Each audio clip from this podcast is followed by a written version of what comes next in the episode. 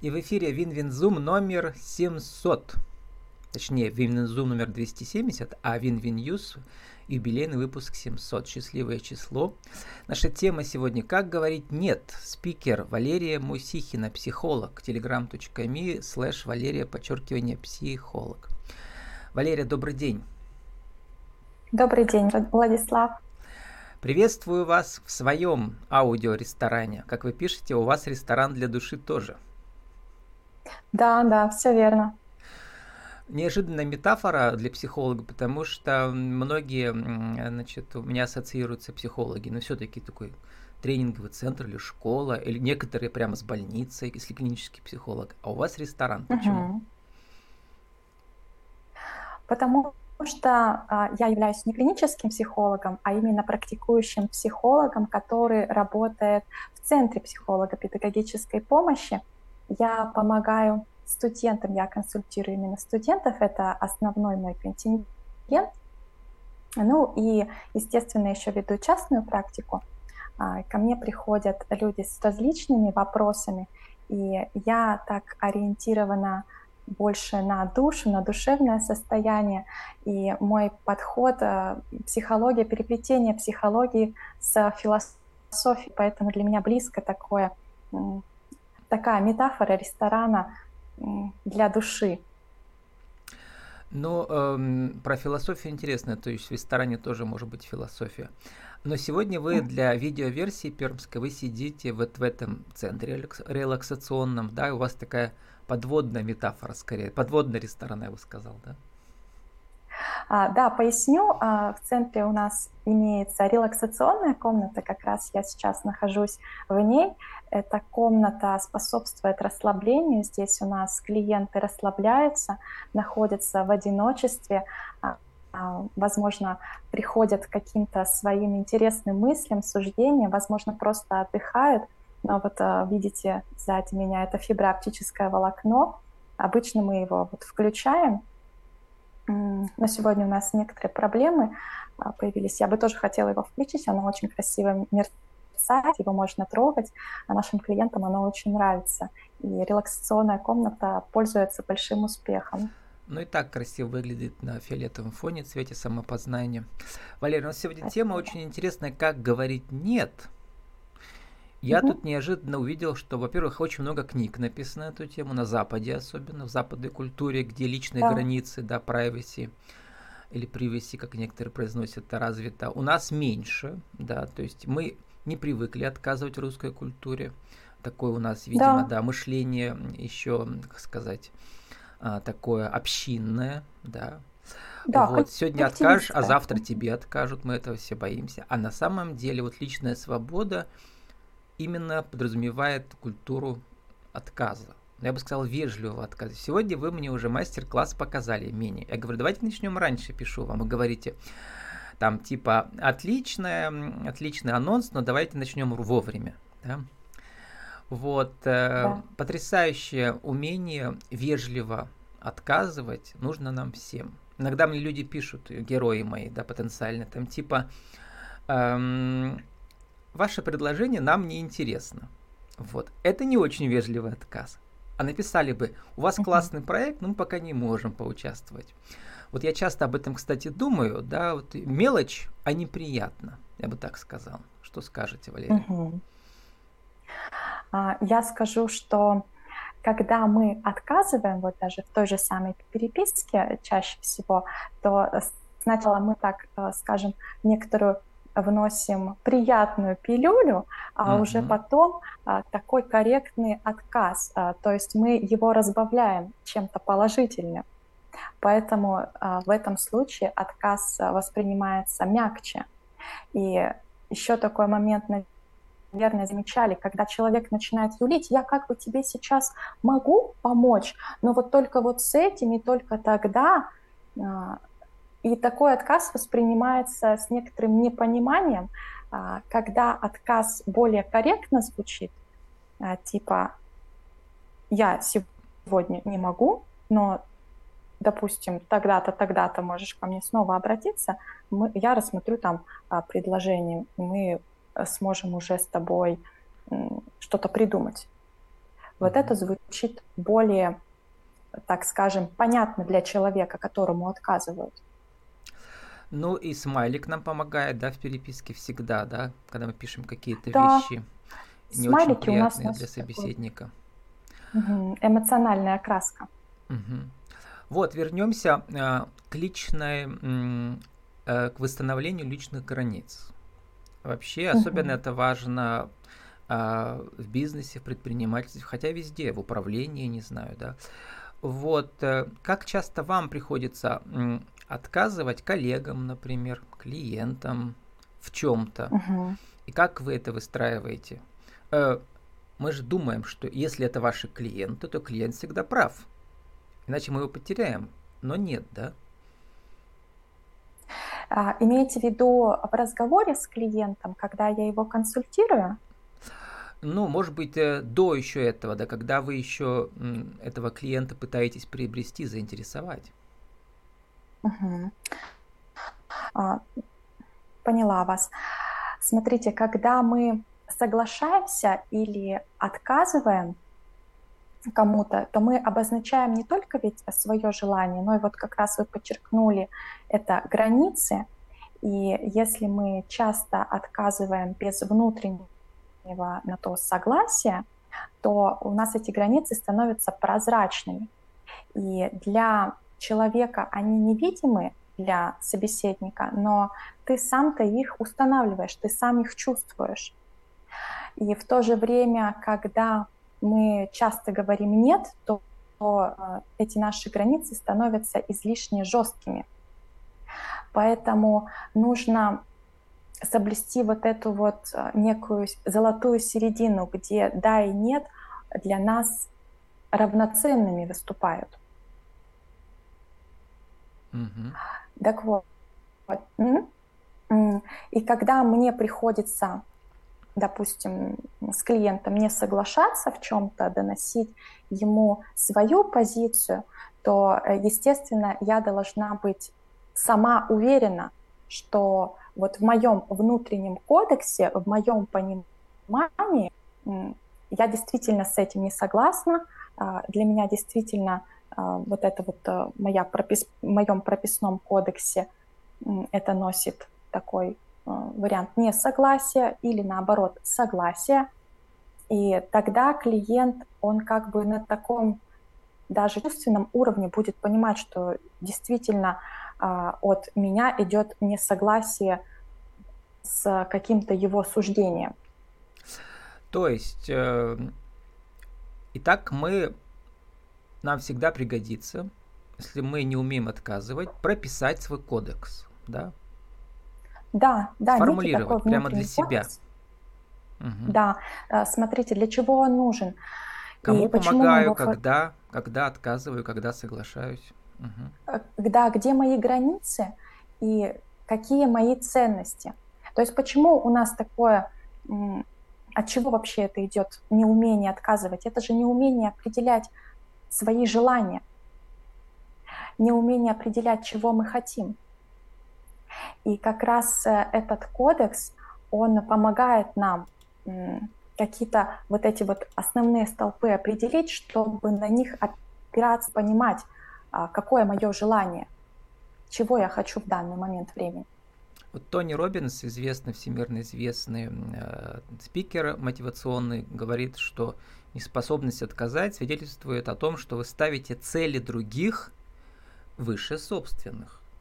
Но вот опять же у нас есть заповедь, да, полюби ближнего своего самого себя, или даже больше, да. Вот опять некое угу. противоречие, да.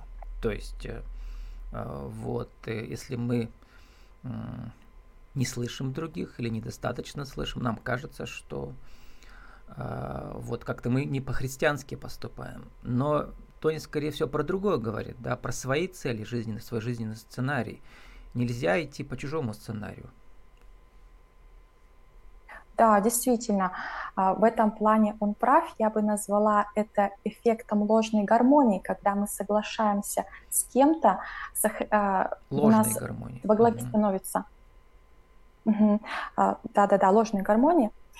У нас становится на первое место сохранение отношений и свои какие-то ценности мы ставим на второй план, сами себя ставим на второй план.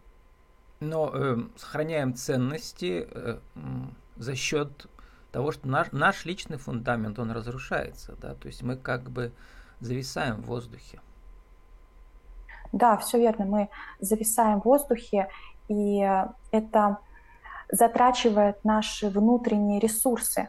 Наши внутренние ресурсы — это энергия, это силы, возможно, даже денежные средства. Они уходят, по сути, в никуда. И от этого мы себя чувствуем плохо. Угу.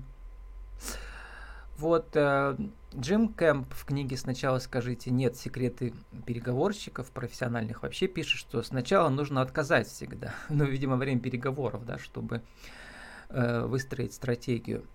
А это я все, когда изучал, сколько книг много написано в Зап на Западе про это. Харриет Брейкер в книге «Желание угождать. Исцеление людей от синдрома уступчивости» – пишет, что стремление избегать конфликтов – это вообще серьезный симптом нездоровых отношений. То есть, угу. если мы боимся конфликтов, значит наши отношения будут стоять опять же на плохом фундаменте. Вот это очень интересное замечание, да? То есть правильные конфликты угу. нужно конфликтовать нужно умелче, умеючи. Как? Умеючи. А, вот мне очень интересно запомнилось ваше первое да, предложение о том, что сначала нужно отказывать, угу. вот из первой книги. Я бы хотела тоже пояснить, что когда мы жестко постоянно отказываем, мы как бы переграждаем поток новой информации, которая к нам приходит, и жизнь становится не настолько яркой. Да, и а, пом- вспоминается фильм, помните, всегда говорит, да, с Джимом Керри, да. когда жизнь его кардинально изменилась. Вот тоже сплошные противоречия, да. Да, там две крайности как раз, когда ты угу. говоришь всегда, да, и когда ты говоришь всегда нет. Правда, где-то посередине. А можно еще раз а, по второму вопросу? Да, да правильно, правильно конфликтуем. Угу. Выясняем отношения, а... как говорится, да. Без этого да. отношения не могут расти. Потому что в драматургии да, бы... без изменений, без перипетий герой не может развиваться. То же самое касается отношений, профессиональных или да, коллег и так далее. Действительно, вы правы. Я бы хотела немножко даже окунуться в природу, откуда у нас идет такое неумение говорить нет. Обычно но чаще всего такие люди воспитывались достаточно в жестких условиях, где родители диктовали, как правильно себя нужно вести для того, чтобы тебя любили. И ребенок, подчиняясь авторитетам своим родителям, он как бы а, ставил свои желания на второй план. То есть для него было главным избежать критики, избежать наказания – Поэтому, когда ребенок у нас вырастает, становится взрослым, он также продолжает а, с авторитетных людей считывать даже с их эмоций, насколько хорошо они к нему относятся или насколько плохо к нему относятся. И главная их задача, чтобы они, вот эти авторитетные люди, всем видом показывали, что я отношусь к тебе хорошо. И они всеми силами этого добиваются. Поэтому свои желания ставят на второй план, поэтому стараются не конфликтовать, чтобы а, не нарушить отношения с этими авторитетными людьми, которые имеют даже некую власть над ними. Угу. Это по природе а, конфликтов, откуда конфликты у нас берутся. Как правильно говорить нет? Есть несколько приемов. Я бы даже порекомендовала почитать книжку а, Пати Брайтман «Как правильно говорить э, нет без угрызений совести». Uh-huh. Очень а, классная книжка в том плане, что там прямо приведены все фразы, а, которые, которым нужно следовать, как правильно отказывать, вот как мы с вами в первой части э, нашего разговора говорили, чтобы это не выглядело для другого человека как оскорбление, а воспринималось нормально. Ну, помните, так из вот, детства, а... опять же, когда мы ребенку mm. говорим нет, это означает, что я тебя не люблю. Ну, да, и автоматически да. это приносится у взрослых тоже часто, да, то есть мы как бы генетически под это заточены. Поэтому сначала даем конфетку. Или что? Сначала даем, да, действительно, конфетку. Угу. Вообще нам проще будет говорить нет, когда мы будем понимать свои вот как раз а, внутренние желания, чего мы хотим на самом деле. Угу. Тогда нам будет проще отстаивать свои границы. Ну вот я, да, увидел тоже про эту Патти Брайтман, он или она? Непонятно. Патти Брайтман. А это женщина? Женщина, да. Как говорит, нет без угрызений совести. Она, например, пишет, э, что можно заимствовать манеру речи и фразу людей, которые это делают корректно. Вам понравилось, как вам отказали? Прямо скопируйте это. Вот. Да-да, как раз такой один из советов, что а, понаблюдать, когда угу. вам отказывали, и угу. что вы ощущали что в вы этот момент. Да. Что вы чувствовали, да. Ну, вообще, вернемся к этой древней максиме философской, да, поступай с другими так, как ты хочешь, чтобы с тобой поступали. Ну, прямо универсальный совет в любом случае, в любой ситуации. Представь себя на месте своего собеседника и сделай, чтобы тебе самому понравилось. Да. да. Еще интересный совет, э, э, э, снова из Харриет Брейкер «Желание угождать» из книжки. Перефразировать, сначала взять паузу, а потом перефразировать э, собеседника. Ну, например, э, где нет, потерял. То есть, как бы перефразирование имеется в виду, что эмпатия, мы слышим собеседника, там, я понимаю, как ты чувствуешь себя, да, да, а дальше уже говорим, как бы нет. Да? А, Влад, э, э, я бы даже сказала, что вот это перефразирование, оно дает нам некую паузу на обдумывание, угу. как ну, нам да, лучше да, в этот да. момент отказать или наоборот согласиться, возможно, потому что мы не всегда понимаем, а действительно ли мы готовы согласиться или действительно ли мы, мы хотим отказать в этот момент времени, либо нам нужно время ну, вот это на пауза, то, как да. А, обдумать, как правильно На отказать. вот школах да. э, медиа, когда я веду мастер-классы по интервью, это тоже универсальный свет для начинающих. Не знаете, что спросить героя? Перефразируйте его ответ. И угу. он подумает, что вы задаете уточняющие вопросы, продолжит говорить. И в это время придумайте, что дальше спросить. А в психологии вот. она называется так э, техника попугая. Ага, да. Между прочим, прекрасный разговор может получиться, если вы перефразируете каждый ответ собеседника. Вот, и можно да, часами беседовать. Вот. А, еще интересная техника у этого же автора делать встречное предложение. То есть это я не могу, а вот это могу, например, там позднее или в другом объеме, в меньшем и так далее. Это что? Да. А, не поняла. Еще раз, а, а в чем вопрос? Техника делания встречных предложений. То есть мы отказываем, но говорим, что мы можем это сделать позднее, когда нам удобнее, например, или в меньшем объеме, uh-huh, сейчас uh-huh. мы не можем и так далее. То есть uh-huh. это тоже как бы техника, что ли, связанная с переговорной позицией вин-вин. То есть мы оба выигрываем, только я это сделаю, может быть, в, э, в другом, в другой форме, да? Ну вот э, тут как э, посмотреть для собеседника это может означать, что вы так немножечко виляете, что я сейчас помочь тебе не могу, а в следующий раз я смогу, но, может быть, собеседнику вообще не нужно будет в следующий раз угу. помощь другого. Но это тоже э, скорее это вот как правильно сформулировать. Если сформулировать в таком порядке, что вот я как бы виляю, как бы в следующий раз я смогу, но в этот раз не могу, то это может Нет, нужно быть конкретное даже предложение сформулировать. Да. Там, типа, сегодня не могу, в субботу там, или через месяц, ну, не знаю. Сейчас не да, могу тебе денег вот тоже... а, но смогу, может быть, позже и так далее. Да, но это уже рассматривается как некая такая сладкая пилюля, чтобы не так было обидно от отказа на данный момент времени. Угу. Ну и вот э, наш такой небольшой вывод. Э, один из авторов пишет, э, что как только вы научитесь говорить «нет», люди станут, как ни странно, больше уважать вас за умение принимать решения, расставлять приоритеты. Вот что про это вы да. думаете? Действительно так. А, я бы хотела даже привести такую метафору, когда у нас а, солнышко светит постоянно, то мы этого не замечаем И когда оно у нас уходит, то у нас начинается такое некое даже раздражение, а куда это ты, солнышко, ушло. И вот тут с людьми то же самое, когда ты часто говоришь «да», когда ты часто соглашаешься, это уже воспринимается как некая данность, что этот человек отказывать не умеет, и к нему можно обратиться в любой момент, при любой возможности, он обязательно поможет. А как только э, собеседник сталкивается с тем, что этот человек вдруг отказал, у него идет такое некое раздражение, потому что он привык к тому, что человек все время соглашается, человек все время помогает.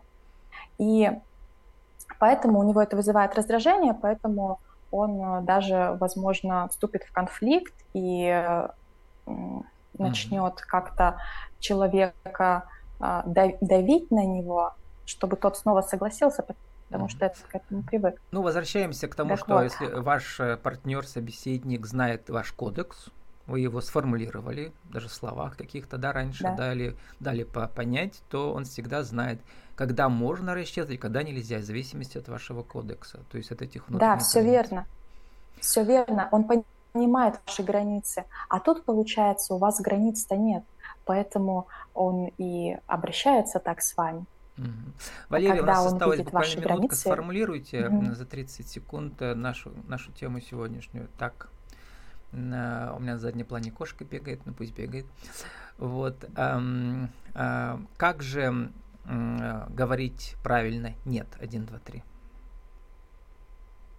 определить свои желания и четко, конкретно говорить по факту, что нет, на данный момент я не хочу этого делать или у меня там есть другие планы.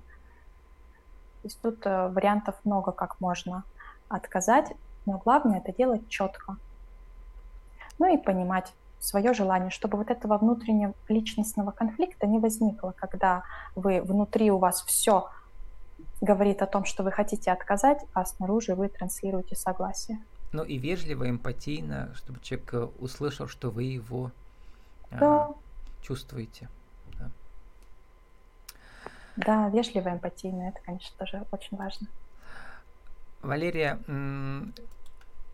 с нами Сегодня была Валерия Мусихина, психолог, telegram.me, э, Валерия, подчеркивание, психолог. Кстати, поздравляю, что вы пришли в Телеграм, у вас-то пока 20 подписчиков, но вы только что пришли. Да. Какие ощущения там от общения в Телеграм с подписчиками? Э, сначала я, конечно, мне было очень сложно разобраться, потому что сеть для нас новая, непривычная. Гораздо проще разбираться с ВКонтакте.